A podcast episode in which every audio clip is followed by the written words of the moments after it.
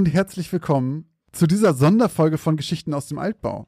Heute, Happy Halloween. Happy Halloween, ja, stimmt. Es ist, es ist fast Halloween. Es ist der 30. heute. Stimmt, aber Wir haben was ganz Besonderes für euch mitgebracht heute. ja, wir sind nämlich so in Halloween-Stimmung, dass wir uns gedacht haben, wir holen uns, also, wir erzählen euch allen heute eine extra Geschichte Mhm.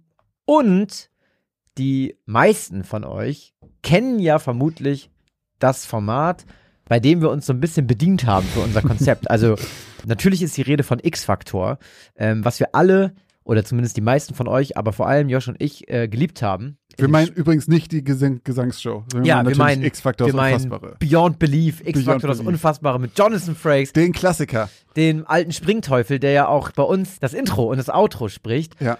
Und es gibt Neuigkeiten, Leute. Und zwar kommen heute, heute Abend neue Folgen von X-Factor, das Unfassbare raus. Unfassbar. Es ist unfassbar.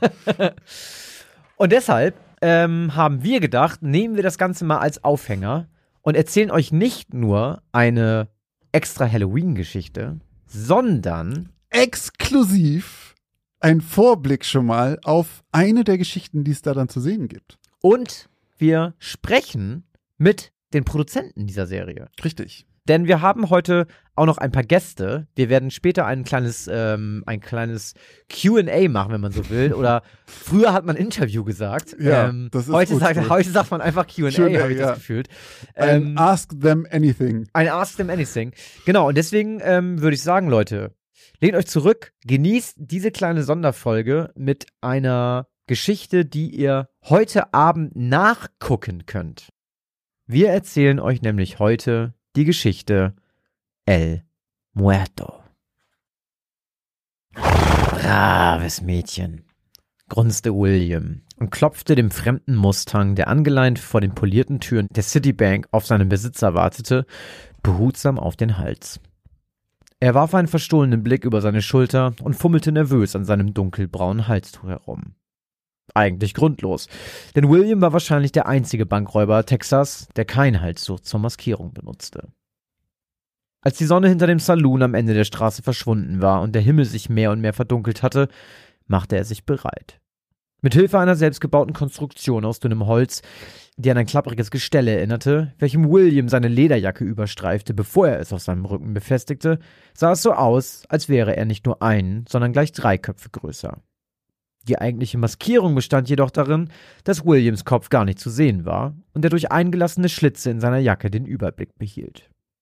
Verkleidet als der kopflose Reiter, von dem William in den vergangenen Monaten immer wieder gehört hatte, dass dieser Banken ausgeraubt und um einige tausend Dollar erleichtert hatte, stiefelte er in diesem Moment fertig maskiert die kleine Treppe zu den polierten Türen der Citibank of Clementsville hinauf und war im Begriff, mit Hilfe seines kaum funktionstüchtigen Revolvers und dem nachgeahmten Kostüm seine erste Abhebung vorzunehmen.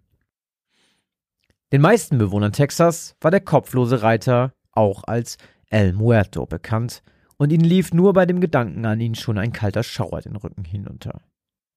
William war arm, und er sah für sein Handeln keinen anderen Ausweg, denn er musste irgendwie für das Wohl seiner Familie sorgen. Allerdings sollte sein Plan nicht ganz so aufgehen, wie William es sich vorgestellt hatte. Hey, Turnpile! dröhnte der Sheriff zu seinem Deputy herüber. Es gibt Arbeit für uns. Der kopflose Clown hat soeben die Citibank of Plemons überfallen. Der kopflose Reiter hat was? quiekte der Deputy verschreckt. Im Gegensatz zum hartgesonnenen Sheriff O'Neill, der seit über 25 Jahren für Ordnung im County sorgte, war Deputy Turnpile ein ziemlicher Angsthase und sehr abergläubisch. Manche wunderten sich sogar, warum er überhaupt zum Deputy ernannt werden konnte. Ruhig bleiben, Turnpile, versuchte O'Neill den Deputy zu beruhigen. Es gibt keine kopflosen Reiter. Vielleicht gibt es da draußen ein paar Rowdies, die ziemlich kopflos durch die Gegend reiten, ohne jegliche Rücksicht zu nehmen. Aber glauben Sie mir, in über 25 Jahren hatte bisher jeder Bankräuber, den ich eingebuchtet habe, einen Kopf auf den Schultern. Aber Sheriff, stotterte Turnpile, die Legende von El Muerto ist wahr. Meine Großcousine Margaret hat ihn mit eigenen Augen gesehen. Pappalapapp, sagte der Sheriff deutlich. Aufsitzen, Deputy. Wir reiten nach Plemonsville.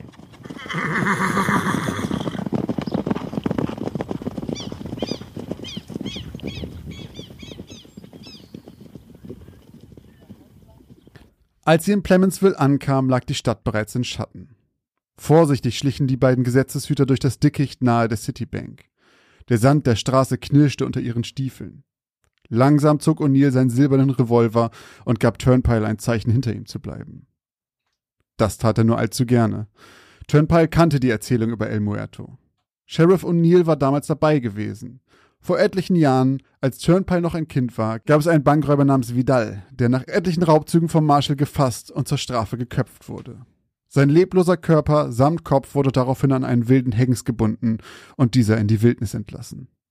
Als das Pferd etliche Tage und Meilen später von Ranchern gestoppt wurde, war der Körper von Schusswunden vollkommen durchsiebt. An diesem Tag begann die Sage von El Muerto. Turnpile erwachte aus seinem kurzen Tagtraum, als O'Neill ihm das Zeichen gab, vorwärts zu gehen.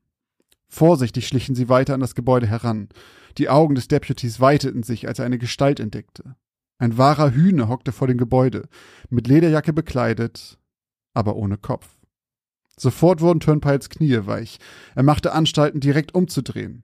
Doch der Sheriff ergriff seinen Arm und hielt ihn zurück. Turnpile, schau genau hin.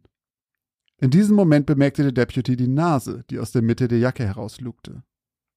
Mit einem Schmunzeln holzerte O'Neill seinen Revolver und zog der Gestalt mit einem Ruck die Lederjacke herunter. William Harper. Ich hätt's wissen müssen. Oh Gott sei Dank, Sheriff, Sie sind's. Machen Sie mich los. Ich verspreche, ich mach's nie wieder. Mit einem selbstgefälligen Grinsen drehte sich O'Neill zu Turnpile um und begann damit, die Fesseln des Bankräubers loszubinden. Du bist also derjenige, der die ganzen Gerüchte über den kopflosen Reiter wieder entfacht hat. William Harper schüttelte entschieden und ängstlich den Kopf. Nein, nein, ich war es nur dieses eine Mal. Es tut mir leid, aber ich muss doch meine Familie irgendwie ernähren. O'Neill hob ungläubig seine Augenbrauen und griff mit seiner Hand hinter William, der sich langsam aus seinen gelösten Fesseln schielte. Als der Sheriff seine Hand wieder hervorzog, hielt er einen großen Leinsack in seiner Hand, aus dem etliche Stapel von Geldschein herausschauten. Na, deine Familie scheint aber hungrig zu sein.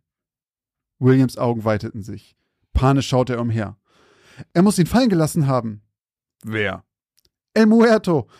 Aufgeregt rappelte er sich auf, während sein Kopf von Seite zu Seite flog und nach etwas Ausschau zu halten schien.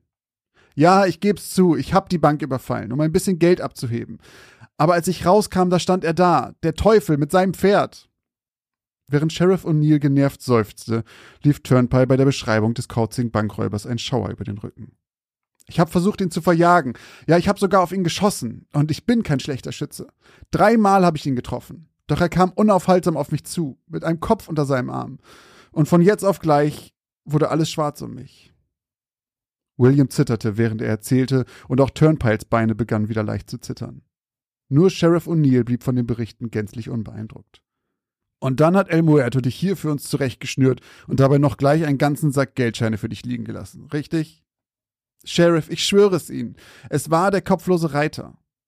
Turnpile, nehmen Sie mit auf die Wache. Und zum letzten Mal, es gibt so etwas wie Geist.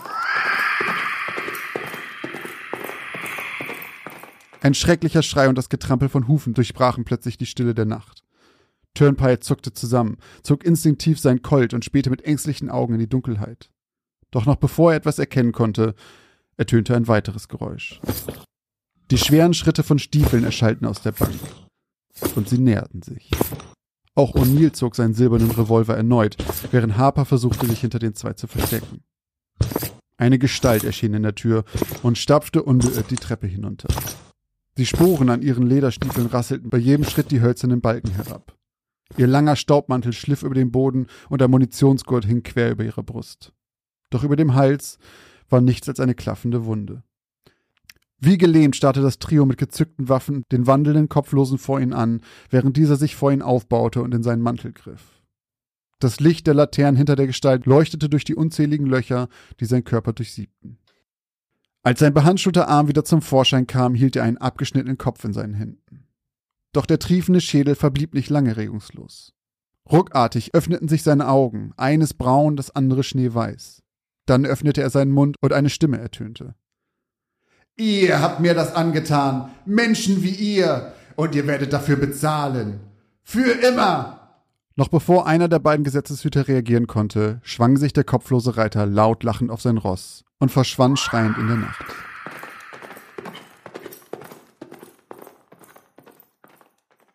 O'Neill ließ die anderen beiden schwören, dass sie die Erlebnisse dieser Nacht für immer für sich behalten würden. So, wenn ihr diese Geschichte auch mal visuell erleben möchtet, dann habt ihr heute Abend die Chance, denn diese Geschichte, El Muerto, ist eine Geschichte, die heute Abend läuft, in den neuen Folgen X-Faktor, das Unfassbare, mit Jonathan Frakes. Richtig. Ich wollte sagen, von und mit, aber nee, mehr mit als Ja. von. Falls ihr die heute Abend natürlich verpasst oder die Folge zu spät gehört habt, die Folgen wird es auch alle online noch geben auf RTL Plus. Und falls ihr wissen wollt, ob die Geschichte wahr ist oder nicht, auch die Auflösung kriegt ihr heute mal ausnahmsweise nicht bei uns und auch nicht in der nächsten Folge, sondern exklusiv dort. Also schaut gerne rein und lasst eure Vermutung trotzdem gerne bei uns. Schreibt uns gerne, was ihr glaubt, aber die Auflösung findet ihr woanders. Jetzt machen wir eine kurze Werbeunterbrechung. Was glaubt ihr, gebt ihr eigentlich so für Essen im Monat aus? Oder für Klamotten? Oder um nebenan in dem kleinen süßen Café einen Cappuccino zu trinken? Was auch immer ihr gerade vermutet, vielleicht liegt ihr mit diesen Vermutungen ganz schön daneben. Wenn ihr das mal überprüfen wollt, dann kann euch die App Finanzguru dabei helfen, denn dort könnt ihr Budgets einstellen für verschiedene Sachen, die ihr braucht, zum Beispiel fürs Einkaufen, für Essen oder was auch immer ihr sonst ähm, budgetieren wollt und dann mal so einen kleinen Self-Check machen, ob ihr denn wirklich da liegt, wo ihr glaubt, dass ihr liegt oder doch merkt, oh, ich gebe vielleicht ganz schön viel Geld für Cappuccini aus.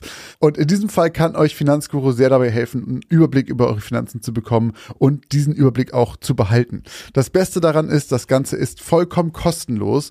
Ihr habt aber die Möglichkeit für 2,99 Euro im Monat Finanzguru Plus zu holen und ein paar Extrafunktionen freizuschalten.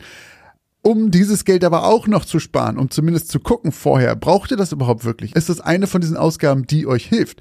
Dafür könnt ihr Finanzguru Plus drei Monate komplett kostenlos testen. Dafür müsst ihr einfach nur den Code Altbau benutzen. Der ist 30 Tage lang gültig und damit bekommt ihr drei Monate Finanzguru Plus vollkommen kostenlos. Ganz wichtig jedoch, das gilt nur für Neukunden. Das heißt, wenn ihr schon Kunde da seid, dann seid ihr wahrscheinlich eh glücklich damit und braucht ihn gar nicht. Die Anleitung, wie das funktioniert, könnt ihr ganz einfach hier finden bei uns in den Shownotes. Das haben wir euch wie immer hier verlinkt. Also probiert es jetzt gerne aus und guckt mal, wo ihr bei euren Budgets in Wirklichkeit liegt und ob da nicht für irgendwas viel zu viel Geld flöten geht.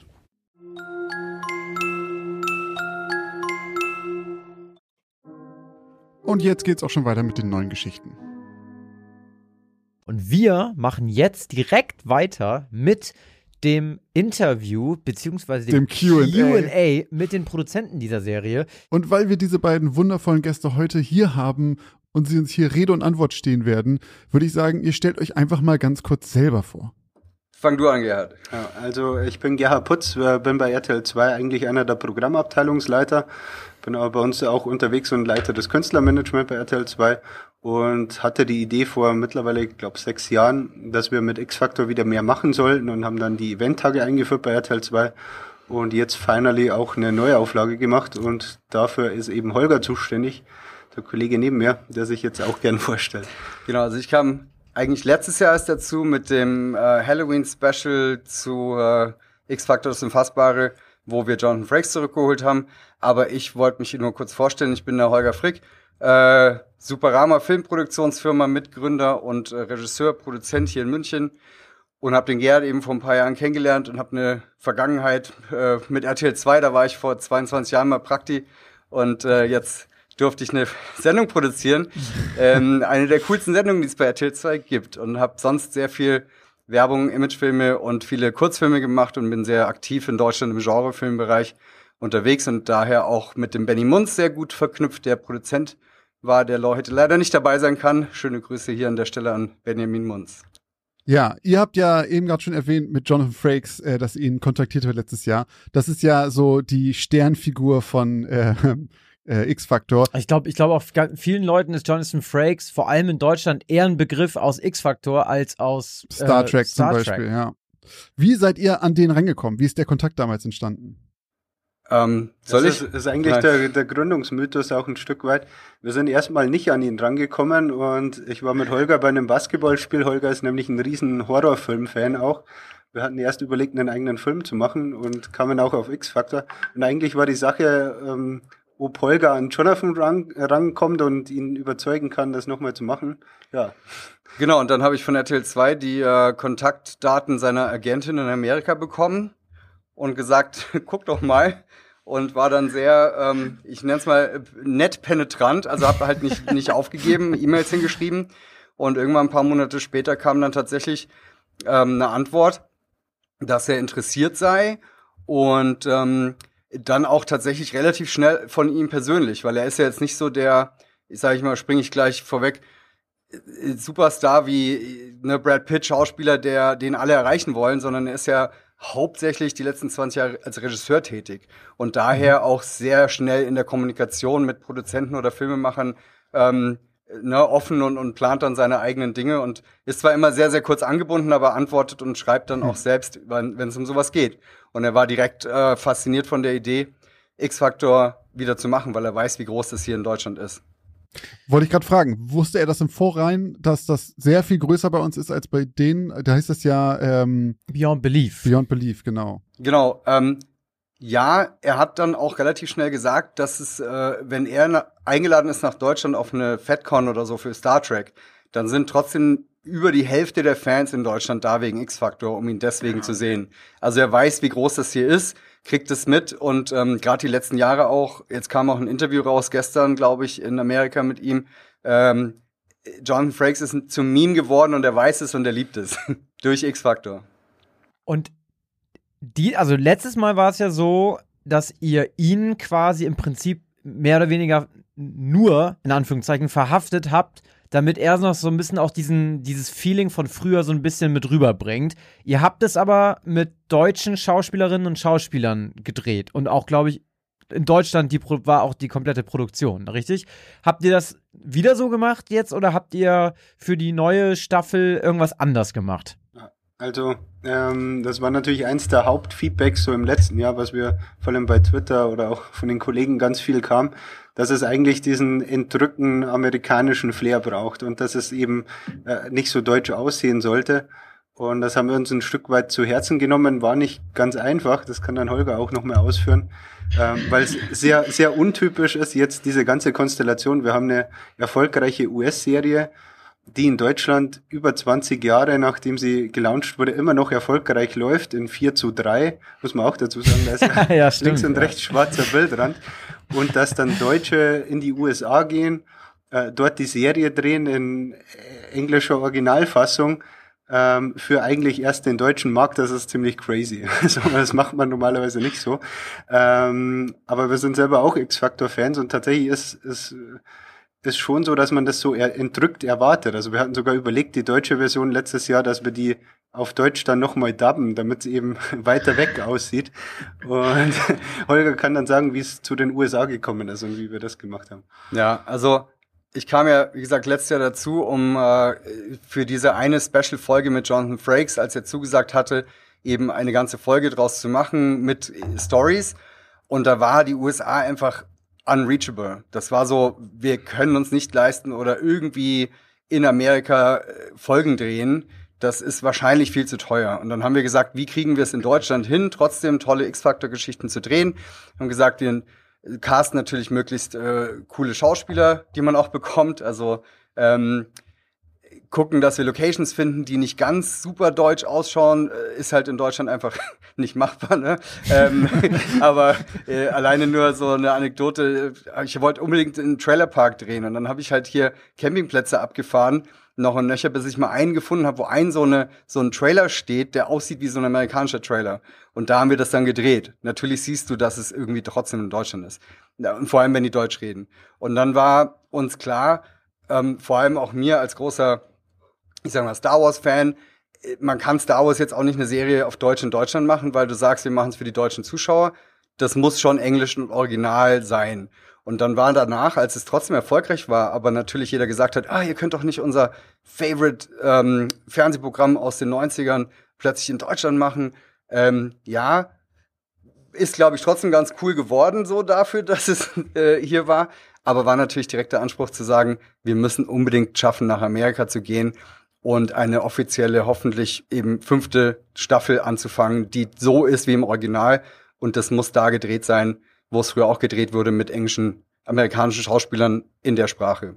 Und dann synchronisiert, ja. Ja, du hast es eben auch schon einmal gesagt, wie verrückt das eigentlich ist, dass man eben in die Staaten fährt, diese Folge komplett auf Englisch produziert und im Prinzip die, die Schauspieler, die wissen ja im Prinzip auch, das wird, das wird kein amerikanischer Zuschauer vermutlich jemals zu Gesicht bekommen. äh, und die acten auf Englisch und dann wird das Ganze synchronisiert für wirklich nur für den deutschen Markt. Wie, also was, das würde mich wirklich persönlich auch interessieren. Was hat auch dann, sage ich mal, der Cast oder auch alle Leute und auch Jonathan Frakes, die an diesem ganzen Projekt beteiligt waren, also sag ich mal, alle, die jetzt, sag ich mal, nicht aus Deutschland von RTL 2 waren, was haben die dazu gesagt? So von wegen, seid ihr, seid ihr irre oder wie geil ist das denn? Ist das für die so ein Exotenprojekt? Ta oder, tatsächlich ähm beides. Das Schöne ist, wir hatten ja mit Jonathan Frakes, haben wir letztes Jahr schon in den USA gedreht. Ähm, das heißt, die Moderationen aus dem letzten Jahr, die waren bereits in den USA gedreht und auch mit einem großen Teil vom Produktionsteam. Also Holger hatte uns eine Produktion besorgt für die, äh, für die Moderation. Das war auch eine lustige Geschichte. Können wir eigentlich auch erzählen, wie es dazu kam. Ähm, und äh, mit denen haben wir es dieses Jahr auch wieder gedreht. Und das war eben, Jonathan Frakes hat letztes Jahr schon gesagt, es fühlt sich im Studio für ihn ein Stück weit an wie vor 20 Jahren. So, okay, das war eigentlich cool. ganz, äh, der hatte irgendwie auch eine intrinsische Motivation da mitzumachen und hatte Bock aufs Team und hat auch den Holger gemacht. Also oft ist ja auch so, dass bei solchen Entscheidungen dann auch solche Sachen eine Rolle spielen. Und ich denke, das hat durchaus auch eine Rolle gespielt, warum er es wieder machen wollte einfach. Ja, also zur Frage, klar, die haben uns da alle für verrückt gehalten, nach LA zu kommen aus Deutschland mit einem Mini-Budget. Also ne, für hier ist es schon nicht groß, aber für da halt äh, Mikro. Und zu sagen, ihr dreht hier in der teuersten Stadt der Welt, in der man drehen kann.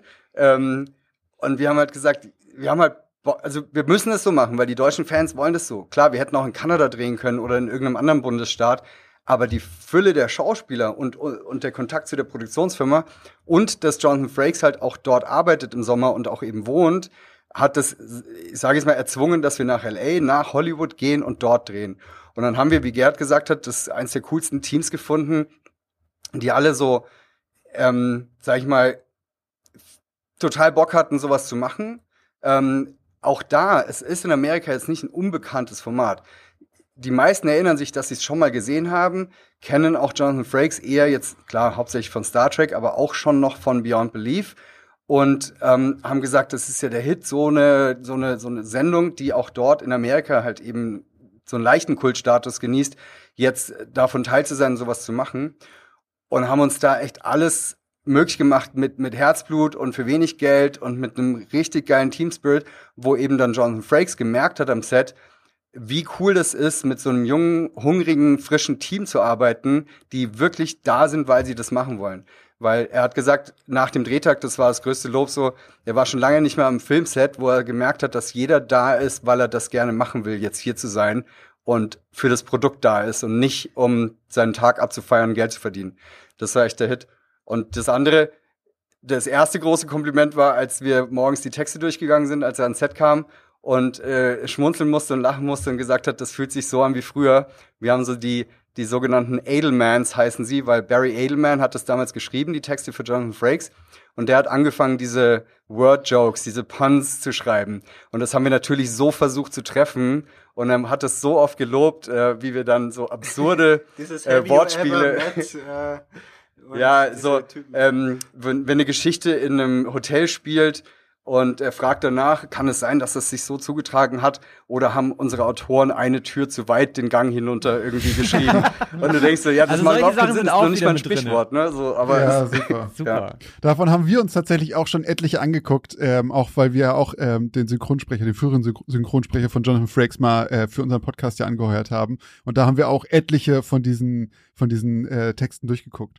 Aber apropos Synchronsprecher, da sagst da du was. war ja jetzt ein Wechsel bei euch. Ja. Wollt ihr dazu ein bisschen was erzählen, wie das dazu kam? Sehr gerne ähm, und auch sehr äh, ungerne, weil es natürlich super traurig, darüber so sprechen zu müssen vor dem offiziellen Reboot von, äh, von X-Factor. Ähm, Detlef Bierstedt, mit dem wir letztes Jahr noch aufgenommen haben für die eine Halloween-Special-Folge, ist dieses Jahr im August in Rente gegangen und hat das auch groß verkündet. Gibt's ein YouTube-Video dazu mit dem Interview. Ähm, warum er das macht. Er ist jetzt 70 und hat äh, absolut keine Lust mehr, seine Tage 17 Stunden irgendwie mit Synchron zu verbringen, ähm, sondern will jetzt irgendwie in Ruhestand gehen, solange er noch kann. Ist sehr, sehr unpassend der Zeitpunkt für uns und das weiß er auch. Er hat gesagt, es tut ihm auch leid für alle Fans, aber hat uns natürlich in die Situation gebracht, äh, zwangsweise einen neuen Sprecher casten zu müssen für Jonathan Frakes. Krass. Also auch krass, also ich verstehe das. Natürlich, Mhm. jeder Mann Ja, soll seinen wohlverdienten Ruhestand nehmen, aber dann habe ich mir gedacht, so, da würde mich mal fast interessieren, da können, wollen wir jetzt gar nicht drüber reden, aber was ihr dem sonst auch noch mal geboten habt, um da noch mal drüber nachzudenken, weil man auch so sagt, so, okay, für die Summe mache ich's und okay, es ist halt auch wirklich jetzt wieder X-Faktor. Ähm, weiß man aber auch nicht, ob er mehr für Jonathan Frakes bekannt ist oder für George Clooney und was für ihn dann eben, sage ich mal, so ein Angebot wäre, ne? Also es gibt da eine Liste, nach der so abgerechnet wird und klar hat so jemand wie Detlef Bierstedt ähm, eine höhere Gage als jemand anders und ich glaube schon, dass er für, John, äh, für George Clooney ein bisschen mehr bekommen hat. Aber er sagt auch in einem Interview, das kann man ja bei, bei YouTube nachschauen, wenn man Detlef Bierstedt ähm, googelt, äh, eingibt, YouTube, sagt man das so, ähm, YouTube. dass er, dass ihm null ums Geld ging. Also ihm wurde wohl auch von, und da ging es hauptsächlich um Star Trek, weil er in Picard Season 3 ist er ja auch groß dabei. Krass. Okay. Und auch das hat er nicht mehr gemacht und da musste nachbesetzt werden. Und da hat er gesagt, er hat Angebote bekommen von ähm, eben Geldsummen, die nennt er nicht, aber da ging's rüber. Dann hat er Angebote bekommen, hey, du kannst es selber machen, Eigenregie, ähm, in deiner eigenen Zeit, Hauptsache du machst es. Und er hat zu allem Nein gesagt, weil er hat gesagt, sobald er jetzt noch einmal Ja sagt, muss er auch zu den nächsten fünf Projekten Ja sagen, bis er dann den Schlussstrich. Und dann geht's immer so weiter. Und deswegen auch wir haben's tatsächlich über äh, private Kontakte, Freunde von ihm, die ihn wirklich gut und seit Jahrzehnten kennen, ähm, gesagt, kannst du bitte mal wirklich so persönlich nachfragen, ob er noch einmal äh, Ausnahme und nein, er hat immer nur Nein gesagt und das ist halt leider, also wir haben uns wirklich Mühe gegeben, weil wir wissen, wie groß dieser Schritt sein wird und dass wenn Leute da einschalten und hören, uh, neue Stimme, hoffentlich nicht gleich wieder ausmachen, ähm, weil es einfach ein Riesending ist, ne? wenn du so eine Stimme, die du seit 25 Jahren kennst, dann eine andere ist. Wollt ihr verraten, wer jetzt dafür zuständig ist? Wer ihn jetzt spricht? Wir haben ein Casting gemacht tatsächlich. Ähm, wir haben auch äh, Tom Vogt angefragt, der jetzt in Picard ihn spricht, der ihn früher schon mal gesprochen hat in äh, Star Trek. Der hat jetzt von der Stimmfarbe leider nicht so zu X-Factor gepasst, haben wir gemerkt, ähm, weil Detlef Bierstedt einfach das geprägt hat wie kein anderer. Und dann haben wir ein Casting gemacht und tatsächlich eine tolle Stimme gefunden, die, wie wir finden, sehr, sehr nah dran ist an dem, was Detlef Bierstedt mit äh, John Frakes gemacht hat. Ähm, und sein Name ist Pat Zwingmann. Hat auch äh, vor kurzem Anthony Hopkins gesprochen. Also ist ein sehr toller äh, Sprecher, der sehr, sehr viel Erfahrung hat und das auch schon sein Leben lang, sage ich mal, macht. Und mit dem waren wir im Studio, der ist da direkt reingekommen. Ich meine, der ist selber super nervös, ne? Der war, ist auch so, oh mein Gott, die Leute werden mich hassen und ich krieg so viele äh, irgendwie dann wahrscheinlich Anrufe, nein, ähm, Nachrichten, dass es, dass, dass er jetzt X-Factor kaputt gemacht hat und nicht nur wir mit Deutsch, sondern ja, sagt. Es sind schon große Fußstapfen auf jeden Fall. Aber ich, ich glaube ja auch, man hat es ja auch in der letzten Staffel gemerkt, äh, diese Halloween-Special-Staffel oder diese Folge, ähm, dass sich ja auch die Stimme von Detlef Bierstedt ganz schön verändert hat in den letzten Jahren so. Und da ist sowieso eine Diskrepanz zu früher. Von daher fällt vielleicht dieser, dieser Umstieg doch ein Ticken leichter, weil es sowieso ein Unterschied gewesen wäre. Wir müssen jetzt auch noch sagen, wie wir es gemacht haben oder was, was unser Hauptaugenmerk war bei dieser Suche. Es war eben weniger einen großen Namen zu bekommen, oder es ist jetzt auch ein großer Name, aber es war tatsächlich, wir wollten inhaltlich möglichst nah drankommen. Also wir wollten diese Suffisanz drin haben, die man, die man hat bei Jonathan Frakes bei der alten Stimme. Wir wollten ähm, dieses Erzählerische drin haben, was ja auch sehr stark ist. Und äh, es war tatsächlich ein stark inhaltlicher Ansatz. Deswegen haben wir auch ein Casting gemacht und wir hoffen jetzt, dass es wirklich bei der Community möglichst gut ankommt. Ähm, wir haben sie jetzt schon ein paar Mal gesichtet. Wir hatten heute so das Gefühl, man gewöhnt sich wirklich dran und Sehr man schnell, kommt ja. da gut rein und hoffen, dass die Leute das, das ähnlich sehen, weil wir durchaus natürlich wissen, es sind große Fußstapfen. Wann können die Leute das denn sehen? Also wann können jetzt zum Beispiel all unsere Zuhörenden, die jetzt quasi eure Stimmen hier hören und ganz äh, wahrscheinlich schon alle ganz gespannt sind, wann denn die Folgen eigentlich kommen und noch irgendwie mit Scheuklappen heute den ganzen Tag durch die Welt gelaufen sind. Äh, wann und wo können wir denn alle die neuen Folgen sehen? Ich glaube, wir können sagen heute. Wenn ihr das heute rausbringt. Ähm, ja, 30.10. Also ist ja jetzt die letzten Jahre so ein bisschen zum zur Routine geworden, sage ich mal, dass man an Halloween um Halloween rum X-Factor äh, Special-Programmierung erwarten kann von RTL 2. Und da dieses Jahr Halloween leider nicht auf den Sonntag fällt, ich ähm, weiß es sogar genau, 2016 war der erste Halloween-Tag bei RTL 2 äh, mit 4 zu 3 Sendungen den ganzen Tag. Und ich kann auch schon eine Sache ankündigen. Ich glaube, es ist nicht dieses Jahr vorbei. Nächstes Jahr ist 25 Jahre äh, X-Factor. Oh. Da wird sicher auch was geben. Vielleicht äh, für euch auch spannend und für alle Podcast-Hörer. Nächstes Jahr schon mal dick anmerken. Der 4. November war der, der erste Ausstrahlungstag von X-Factor in Deutschland. Ah, wow. Okay. 1997, gell? Äh, 98. Ah, okay, ja, stimmt. 97 war Amerika und kurz danach. Okay, krass, ja. Also heute Abend zur Primetime. Genau, also heute läuft ja dann schon den ganzen Tag äh, seit 6 Uhr morgens, glaube ich, X-Factor das Unfassbare, die Originalfolgen. Um 20.15 Uhr gibt's dann die zwei Folgen, zwei der acht Folgen, die wir in L.A. produzieren durften. Mit den ersten zehn Geschichten, ähm, ja, die die jetzt so schnell fertig geworden sind. Ich glaube, äh, das war, wir haben noch nie so schnell gearbeitet. Wir haben im, im April, Mai die Bücher geschrieben, Juni, dann im Juli Vorproduktion mit Locationsuche. 1. August haben wir angefangen zu drehen. Wir mussten 150 Leute casten, natürlich parallel in, äh, in Los Angeles. Ähm, wir hatten knapp, glaube ich, acht Regisseure, Regisseurinnen, teils aus Deutschland, teils aus Amerika. Ähm, riesen Writers Room mit 13 Autoren, Autorinnen. Ähm, und parallel angefangen zu schneiden mit drei Cuttern hier die ganzen Geschichten, die wir hatten einen Tag pro Story, das heißt wir haben 40 Geschichten an 40 Tagen gedreht und vier Tage mit Jonathan Frakes, jeden Tag eine andere Location, äh, 35 Leute Team, also war eine irre Produktion, äh, hat aber super Spaß gemacht. Wir haben eigentlich auch extrem viele Anekdoten von oh, Klapperschlange ja. am Set tatsächlich. Wir hatten einen Buschbrand und mussten schon auf den Frakes evakuieren, also tatsächlich ist eigentlich fast eine Spezialfolge, ja. was an den 40 Tagen alles passiert ist. Was ist denn, wenn die Leute jetzt zufällig das heute verpassen sollten? Wo können sie das dann noch gucken? Ähm, bei RTL Plus, dem Streamingdienst der RTL-Gruppe. Und ja, da kann man die Folgen schauen. Da wird's on demand dann weitergeben. Ja, da kann man sich, glaube ich, äh, kann ich das so sagen, als nicht RTL 2er 30 Tage Probeabo, kann man sich ja dann einmal da anmelden, ne? Ja, genau. Es ist tatsächlich kostenlos, wenn man ein Probeabo ist. Ich weiß jetzt gar nicht genau, was ein Premium-Abo kostet, aber am Anfang sind die Folgen immer auf alle Fälle kostenlos für, ich glaube, sieben Tage. Und dann irgendwann gibt's ein Premium-Abo, aber wir wollen jetzt auch nicht Werbung machen. Also, ihr habt ja eigentlich schon, also eigentlich hat man schon die ganze Zeit in diesem Gespräch jetzt schon mitbekommen, dass ihr selber ziemlich große Fans seid und auch wart von dem damaligen Format, weil sonst hättet ihr wahrscheinlich auch diesen ganzen Aufwand gar nicht gemacht, um das, um das möglichst so zu produzieren, wie es früher eigentlich mal war. Also mit und da, dass ihr auch sagt, so, keine Ahnung, was ihr was für, für Stundentage dann zum Teil hattet, wenn ihr in so einem Pensum da irgendwie gearbeitet habt regelmäßig. Also ihr seid wahrscheinlich wirklich ganz große Fans. Und was hat das auch, sage ich mal, für diese Produktion bewirkt? Also glaubt ihr auch, ihr habt es vorhin auch schon einmal angesprochen, dass ähm, auch Jonathan Frakes gemerkt habt, alle hatten ultra viel Bock. Alle hatten einfach irgendwie, haben es so ein bisschen auch aus Liebe zu diesem Format gemacht und nicht nur, weil sie irgendwie am Ende des Monats ihren Paycheck kriegen. Ähm, Glaubt ihr, dass das auch für euch jetzt, für euch persönlich vielleicht auch bei dieser ganzen Arbeit enorm wichtig war, dass ihr selber auch so ein groß, große Fans wart und seid?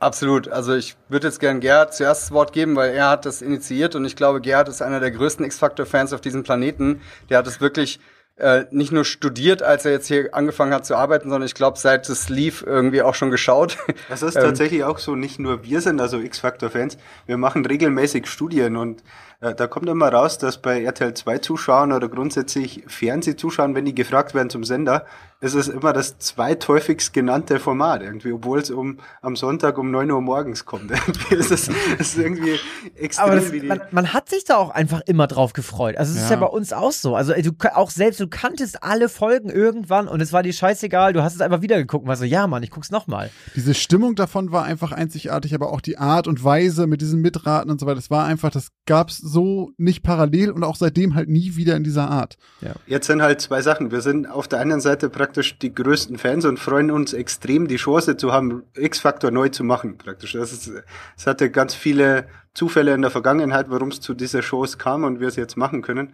Und das andere ist natürlich, man will dann selber auch niemanden enttäuschen und weiß, wie schwer es ist, ein Remake zu machen, was irgendwie den, den Ton trifft. Also es gibt ja Remakes zu allem, irgendwie Sex and the City, Gilmore Girls oder äh, weiß der Fuller House. Und in den seltensten Fällen sagen die Leute danach, ja, okay, es ist so gut wie das Original oder besser. Und äh, dessen sind wir uns auch durchaus bewusst und, und versuchen deswegen eigentlich schon alles im Rahmen unserer Möglichkeiten, das möglich zu machen. Ja. Ähm, und ich sag mal, ich habe da mit dem Benjamin Munz, der wie gesagt auch gerne dabei gewesen heut, äh, wäre heute einen der größten ähm, erfolgreichsten Produzenten Deutschlands gerade zur Zeit mit äh, Blood Red Sky und Old People für Netflix ähm, an, an Bord geholt, der selber so ein großer Fan von allen, sage ich jetzt mal, Genrestoffen, Mystery, Horror, Suspense ist und der mit seiner Erfahrung der letzten ja 15 Jahre Produktions, äh, sage ich jetzt mal, ich weiß nicht, ob es 15 Jahre sind oder 20 oder 10, ähm, der hat so viel noch mit da reingebracht und hat auch mit Drehbücher entwickelt, der hat die Leute mit rangebracht. Wir haben nur wirklich Autorinnen und Autoren aus Deutschland, die irgendwas im Bereich Horror und Mystery gemacht haben oder machen wollen, genommen und ähm, die da wirklich auch Bock drauf hatten.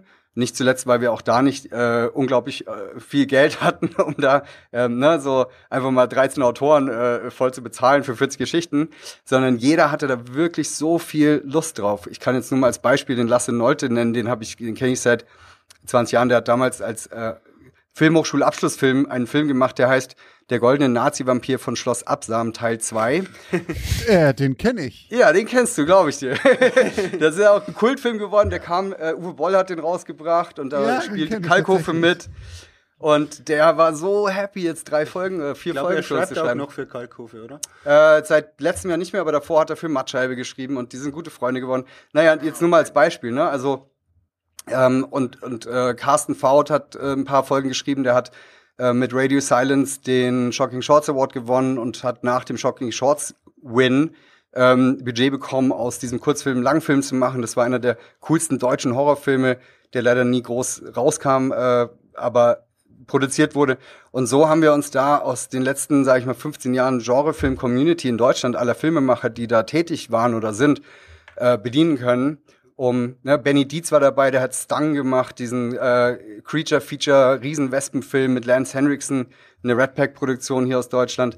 Ähm, Aber man muss auch sagen, auch neben den ganzen Deutschen, was wir natürlich auch gemacht haben, wir haben alle alten Autoren angeschrieben von X-Factor. ja, muss Und tatsächlich mit Mark Cashman auch einen gewonnen, der nochmal Story geschrieben hat für uns. Äh, wir haben den alten Music Composer angeschrieben. Also wirklich äh, die ganze Castliste durchgegangen und haben eigentlich alle angeschrieben und uns die Expertise von denen eingeholt oder auch versucht, die äh, nochmal zu gewinnen. Ja. muss sagen, eine Reihe war bereits tot, aber ähm, alle, die wir irgendwie am Start waren, waren auch gleich wieder für das Format gewonnen und hatten Spaß und haben uns dann berichtet, wie das früher funktioniert haben, wie, wie die es gemacht haben. Und ich glaube, das hat auch sehr geholfen ja. tatsächlich. Auch bei der Musik haben wir einen Komponisten gefunden, der toll ist und der versucht hat, diesen alten Turnus zu treffen, weil das bei X-Factor gefühlt so, ich sage immer, wenn man am Fernseher hinten vorbeiläuft, irgendwie jemand anders schaut das gerade, man erkennt sofort, das ist X-Factor, egal welche Folge und, und was es ist. Ja, das ist, glaube ich, auch dieses, dieses, warum auch dieses, diese Amerika-Entscheidung, glaube ich, sehr gut ist. Das hilft bei dieser Suspension of Disbelief so ein bisschen und dieser Look davon. Und ich glaube halt, das ist genau der richtige Ansatz, dass man eben nicht versucht, so, äh, wir nehmen Leute, die das, die Thematik nicht kennen und sagen einfach nur, wie man das machen sollte, sondern ihr reaktiviert alle Leute von damals und es ist genau dieses Gefühl von damals wiederzukriegen und äh, alle machen das halt aus dieser Leidenschaft und nicht eben einfach nur aus Geld. Und ich glaube halt tatsächlich, dass das genau der richtige Weg ist, sowas anzufangen.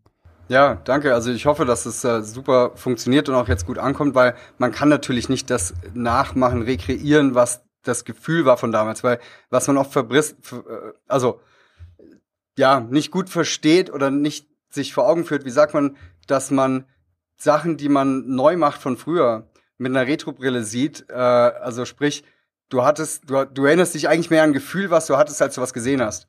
Und dieses Gefühl zu reproduzieren geht nicht, weil du bist auch 20 Jahre älter oder 10 Jahre älter und hast nicht mehr dieses gleiche Gefühl zu einem neuen Produkt, was rauskommt. Deswegen mein Vergleich zu Star Wars auch. Ähm, J.J. Abrams war auch einer der größten Star Wars-Fans oder Ryan Johnson auch. Die durften Star Wars-Filme machen und wurden von der mindestens der Hälfte der Zuschauer danach gehatet, weil sie, ähm, aber da waren viele Faktoren mehr dabei, die mitentschieden haben, wer da was macht. Ich glaube, da haben wir es hier sehr viel besser, weil das ist der Gerhard, der entscheidet und der hat mich an Bord geholt als Showrunner. Und wir haben so krass X-Factor studiert, was auch noch nicht heißt, dass wir es gut können. ähm, deswegen haben wir uns letztes Jahr, äh, haben wir was gelernt, dieses Jahr noch viel mehr gelernt und aber auch so ein bisschen wirklich versucht zu gucken, was sind die Key Elements von X-Factor, was macht so eine Story aus. Ähm, so, es muss die Musik stimmen, es muss Frakes dabei sein, es muss ähm, diese bestimmte Erzählstruktur da sein. Das Voiceover ist ganz wichtig, das kannst du nicht weglassen oder neu erfinden. Aber wie weit kannst du zum Beispiel ein Kamera-Movement neu erfinden? Auch nicht wirklich, ne? Also gut, an einem Tag hast du auch nicht so viel Zeit, irgendwie 40 Shots zu drehen. Ähm, deswegen bist du auch gezwungen, sehr viel in einer Einstellung aufzulösen. Aber das war damals halt auch so. Es beginnt meistens in einer sehr langen, sehr langsamen einen Einstellung, wo das Voiceover drauf ist, wo du lernst, wo du bist. Und wir hatten Steadicam, die hatten damals einen Dolly, die haben uns 16 Millimeter gedreht. Wir haben halt jetzt, wir haben extra alte Kameras genommen und nicht die modernsten, neuesten. Wir haben uns Linsen aus den 70ern geliehen, damit wir irgendwie so einen alten Look hinkriegen. Also wir haben uns da auch mit den Kameraleuten, wir haben mit dem Color Grading, wir haben Filter recherchiert, einfach alles so hinzubekommen, dass es nah dran ist. Aber jetzt hast du plötzlich ein 16 zu 9 Bild und nicht 4 zu 3. Und allein das wird Leute, Leuten sagen, ja, das ist ja voll blöd, weil das ist ja jetzt ähm, Widescreen oder ne, sagt man HD und das passt nicht zu dem Format. Ich bin sehr gespannt. Also Aber wir hatten sogar die Title, das ist ganz lustig, haben Screenshots gemacht, die auf die, neben die Monitore gehängt und geschaut, dass es wirklich mittig genauso in derselben Schrift dort steht wie beim Original, ja. um die Leute möglichst wenig zu irritieren. So. Also eigentlich klingt das ja so, als, als, als, als könnte es wirklich nur gut werden. Und also was, also das klingt jetzt so so so falsch irgendwie vielleicht, aber es, es, ihr habt ja wirklich alles in Bewegung gesetzt und irgendwie jeden Hebel betätigt, der euch irgendwie zur Verfügung stand, auch mit euren Mitteln, um dieses Format wirklich klar 2022 mäßig zu machen und vielleicht eben auch aussehen zu lassen in HD und so weiter und so fort, aber trotzdem alles von früher, was das Format einfach auch damals wirklich irgendwie ausgezeichnet hat, ähm, wieder mit reinzupacken. Und was man ja auch immer, also meine, früher hat man ja auch nicht darüber nachgedacht. Früher hat man es einfach gemacht, da hat man diese Mucke komponiert und klar, das, das passte dann halt. Es war halt dann irgendwie am Ende einfach rund, obwohl das niemand wusste. Und bei den Amerikanern war es ja auch gar nicht, wahrscheinlich nicht ganz so rund wie für die Deutschen am Ende. Ähm, und das ist natürlich auch dann echt schwierig, das hinzukriegen. Aber so wie, wie es klingt, was ihr erzählt, wie viel Liebe und Arbeit ihr da reingesteckt habt, kann man eigentlich nur sagen, Leute, guckt das heute Abend euch an und es wird wahrscheinlich wirklich richtig gut werden und wir werden alle auf unsere X-Factor-Kosten kommen. Ja, ich glaube auch. Ja, ich hoffe, dafür tatsächlich machen wir das, dass, dass wir das uns selber natürlich ermöglichen, sowas machen zu dürfen, weil wir haben einen Job, wo ich immer sage, ich mache das gerne, was ich mache und ich liebe das. Und dann noch für so ein Produkt arbeiten zu dürfen, äh, ist immer ein Risiko wegen Feedback aber ist auch ähm, das Tollste der Welt, so so was machen zu dürfen oder ne? Wobei Feedback gar nicht äh, negativ ist, also gerne auch wieder viel Kritik, äh, weil das tatsächlich wie im letzten Jahr das hilft, wenn jemand sagt, ja. okay, es muss äh, in USA sein und dann macht man auch Sachen, die eigentlich total irre sind, dass man es in USA macht. Deswegen auch dieses Jahr, da wird wieder viel Kritik oder Feedback dabei sein, was total hilft tatsächlich irgendwie. Und das Lustige ist auch, wenn man sich, äh, wenn man Leute fragt, was sind deine Top 5 oder 10 Lieblingsgeschichten von X-Factor? Es kommen meistens die gleichen oder es sind die ähnlichen 5 von 10 dabei. Und dann sagst du, ja, es gab halt 270 Geschichten, ne? Und jetzt sind die fünf hängen geblieben. Da ist auch ganz schön viel dabei, was dir nicht so im Kopf bleibt. Vielleicht auch nicht, weil es eben, weil es auch nicht so gut war. Also jetzt weder hand, entweder handwerklich oder von der Story, die dich nicht angesprochen hat oder sonst was. Ähm, und das meine ich auch mit der Retrobrille. Du hast so, X-Factor war alles ganz toll. Und dann guckst du es dir mal an und denkst so, hm, die Geschichte hier mit den roten Augen, wenn ich die mal auseinandernehme, die macht eigentlich gar nicht so viel Sinn. Aber da war der eine Schocker drin, den du, wenn du mit acht Jahren gesehen hast, ist dir so im Kopf geblieben, da war dir die Geschichte vollkommen egal. Das und es ja war sogar meine, mein ja. muss ich dazu sagen. Ähm, aber das meine ich, du kannst, wir haben ja 40 Geschichten gedreht. Ich hoffe, da ist für jeden was dabei. Auch die drei Geschichten, die jedem im Kopf bleiben. Ähm, aber das macht jetzt auch die Mischung. Ne? Wir haben was, was eher scary ist, wir haben was, was eher fröhlich ist. Wir haben auch da versucht, diese ein bisschen was, was eher romantisch ist. Klar, wir sind meistens auf ähm, den Gruselfaktor gegangen. Ist ja auch bekannt geworden als kleine Gruselshow oder sogar Horrorshow, sagen manche. Ist gar nicht so viel Horror drin. Ähm, wir haben trotzdem versucht, so viel wie es geht da reinzupacken, was. Äh, aber es ist immer noch eine Show für Kids, also darf man auch nicht ver ver vergessen. Also und wir sind jetzt erwachsen. Das ist so ähnlich wie wenn du sagst, ich schaue mir noch mal alles von Dragon Ball an, was ich 2003 gesehen habe. Jetzt bin ich aber irgendwie 30 und vielleicht finde ich es nicht mehr. Es ist immer noch geil, ja. Was sind denn, aber du hast schon angesprochen, was sind denn eure Lieblings-X-Factor-Folgen, Momente, ähm, wo ihr sagt, das hat sich bei euch eingebrannt, das ist für euch, das ver verbindet ihr immer mit X-Factor? Von, Fang du mal an. Ich von so den Stories, wir haben tatsächlich viel gesammelt. Die roten Augen sind auch bei mir dabei, muss ich offen zugeben.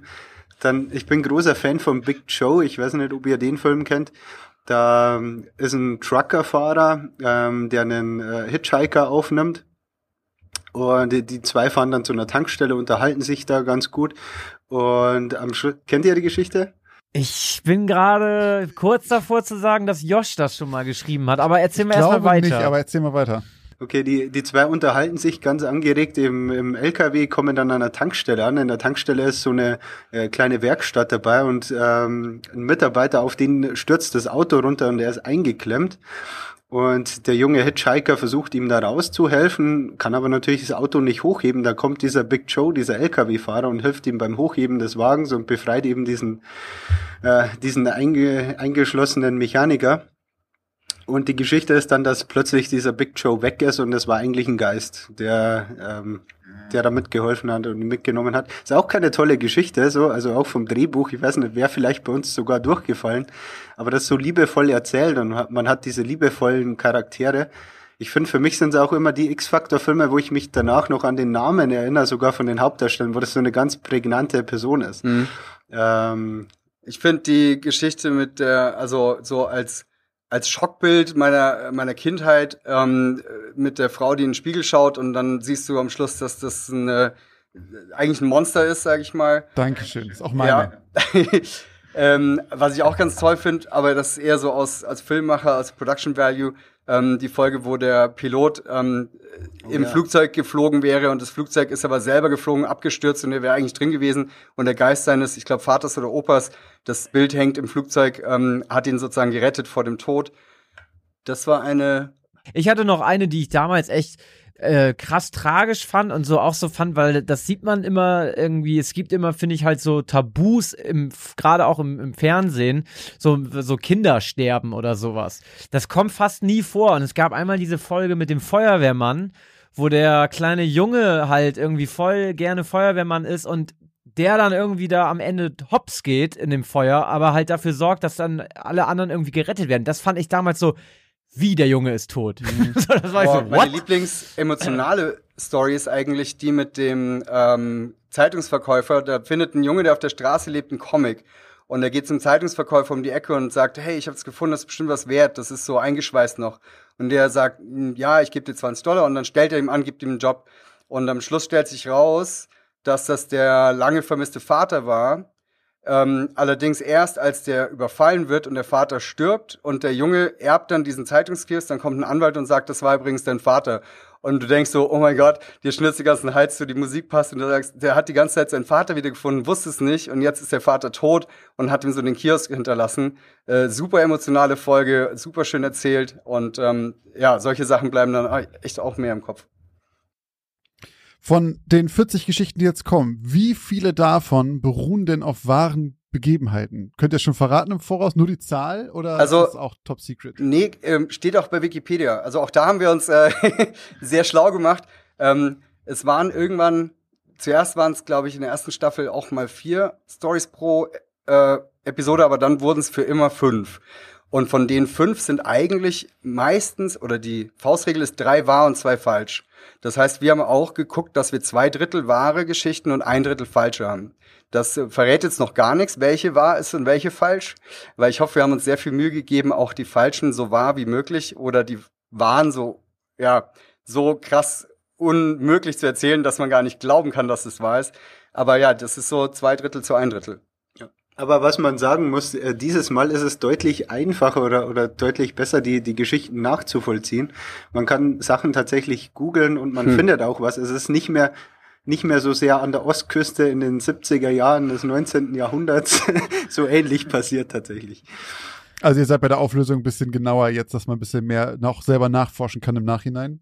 Ich glaube sogar in der Recherche, also weil Ende der 90er, Anfang 2000er hatten die Autoren oder der Autor, der das der meiste geschrieben hat, noch sehr einfach, weil du konntest es nicht einfach mal nach in einen anderen Bundesstaat fahren in Amerika, das Zeitungsarchiv durchschauen, ob das da irgendwie so eine Geschichte gab.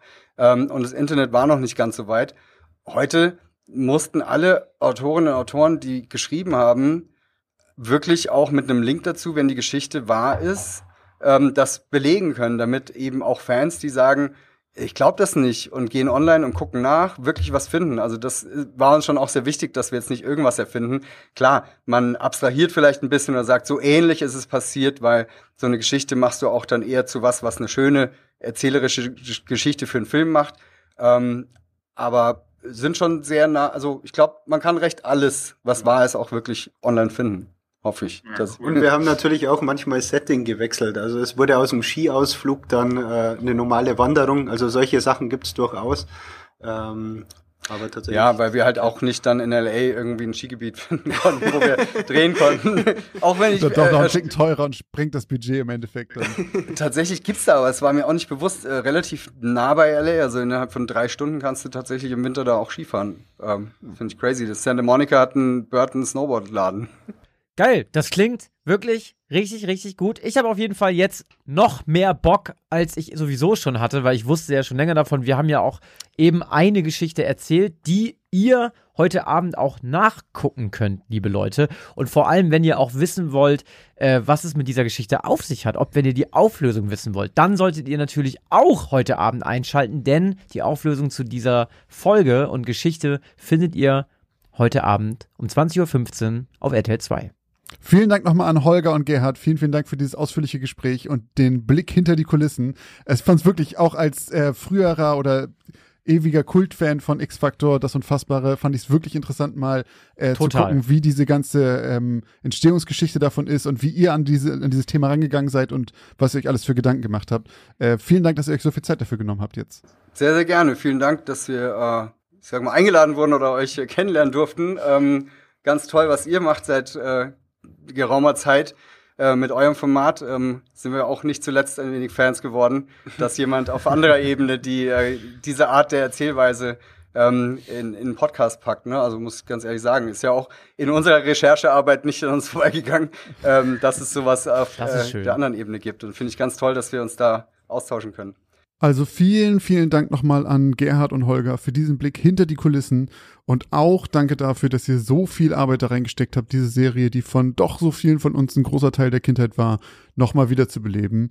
Und an alle Zuhörerinnen und Zuhörer da draußen, schaut sie euch an. Heute Abend um 20.15 Uhr auf RTL 2 und später on Demand auf RTL Plus und sagt uns gerne, wie euch die Neuauflage gefallen hat oder auch, wie euch unsere Podcast-Version von El Muerto gefallen hat. Und wer dann immer noch nicht genug bekommen kann, RTL 2 bringt auch demnächst den offiziellen X-Faktor, das unfassbare Podcast raus. Man muss ja sagen, Konkurrenz belebt das Geschäft. Das bedeutet, bald gibt es noch mehr Geschichten zum Rätseln, also checkt das auf jeden Fall aus. Ein Verweis dazu findet ihr auch in unseren Shownotes. Was ihr auch nicht verpassen solltet, ist unsere Live-Folge auf Twitch morgen zu Halloween am 31.10. Da werden Christoph und ich live mit allen Versprechern zwei von unseren Geschichten vortragen und dann noch ein paar Spiele mit euch spielen. Also guckt da gerne mal vorbei unter Gaming aus dem Altbau. Wir freuen uns sehr, sehr, sehr darauf. Ähm, also verpasst das bloß nicht.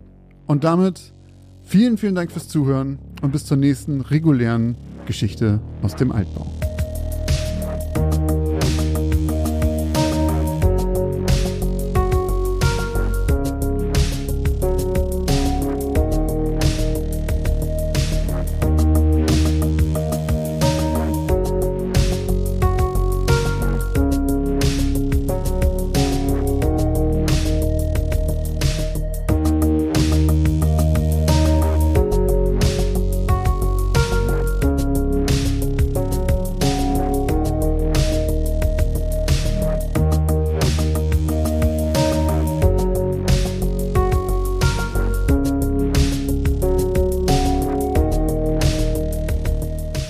Fast Danny Trejo dabei gehabt hätte, ich kann ich jetzt sagen. Das ist so geil, das mit Holger. Ja. Also die, die, die Danny Trejo-Story muss ich eigentlich erzählen, weil das ist die witzigste. Also ich, so. ich, ich wollte immer einen Gaststar dabei haben, einen geilen, ein bisschen Budget hat man noch. Und dann hatten wir Danny Trecho und hatten uns auch auf eine Gage geeinigt. Das war eigentlich ganz cool. So, nur dann hat's angefangen mit so den Nebenkosten. Und dann waren wir irgendwann bei, keine Ahnung, dem Dreifachen der Gage an Nebenkosten für Trailer, Klimaanlage, äh, Fußnägel schneiden und weiß der Teufel was, keine Ahnung. Was, Ja. Es war irgendwie sehr absurd und am Schluss war es halt nicht mehr möglich. Und das Krasse ist, die meisten dort, mit Aber- denen wir gearbeitet haben, kennen ihn, haben mit ihm gearbeitet. Einmal gesagt, hier, ich habe seine Nummer und der andere hat mit ihm telefoniert und er hätte Bock gehabt. Und, Und- sein Management und hat dann Holger- uns Holger die ganzen Steine Weg geworfen. Wenn er einmal noch Danny Trecho gehört hat, war er total sauer, weil es ging halt drei Wochen dieses Hin und Her. Jetzt hat man wieder, jetzt wieder. ja, er macht's, er macht's. Und dann so am nächsten Tag, nee, doch und dann, nicht. Und dann hatten wir einen deutschen Regisseur und Kameramann da, der, der eine Woche gedreht hat, der dann extra länger geblieben ist für den Danny Trecho-Dreh. Und dann hatten wir einen Dreh abends, der ist auch in der ersten Folge. Und ich habe mit dem US-Produzenten ausgemacht, dass wir ihn jetzt pranken. Und wir haben ihm dann erzählt, also ja, Danny Trecho kommt und so und er ist extra geblieben, passt alles. Aber folgendes Problem, der dreht nur mit einer mexikanischen Crew. Richtig harte Allüren. Und, und ja, er, er darf den Film nicht drehen, aber wir verstecken ihn im Klo. Das war in so einem Motel in der Wüste irgendwie und er kann im Klo da sein und kann remote dann anleihen, aber er kann es halt nicht, er kann nicht Regisseur sein. Und er hat das halt wirklich den ganzen Abend geglaubt. Und dann haben wir die ganze Crew informiert und die haben ihm das alle bestätigt so und der eine hat gesagt, ja, ich bin zum Glück halt war so witzig. ja. Ja, sehr gemein.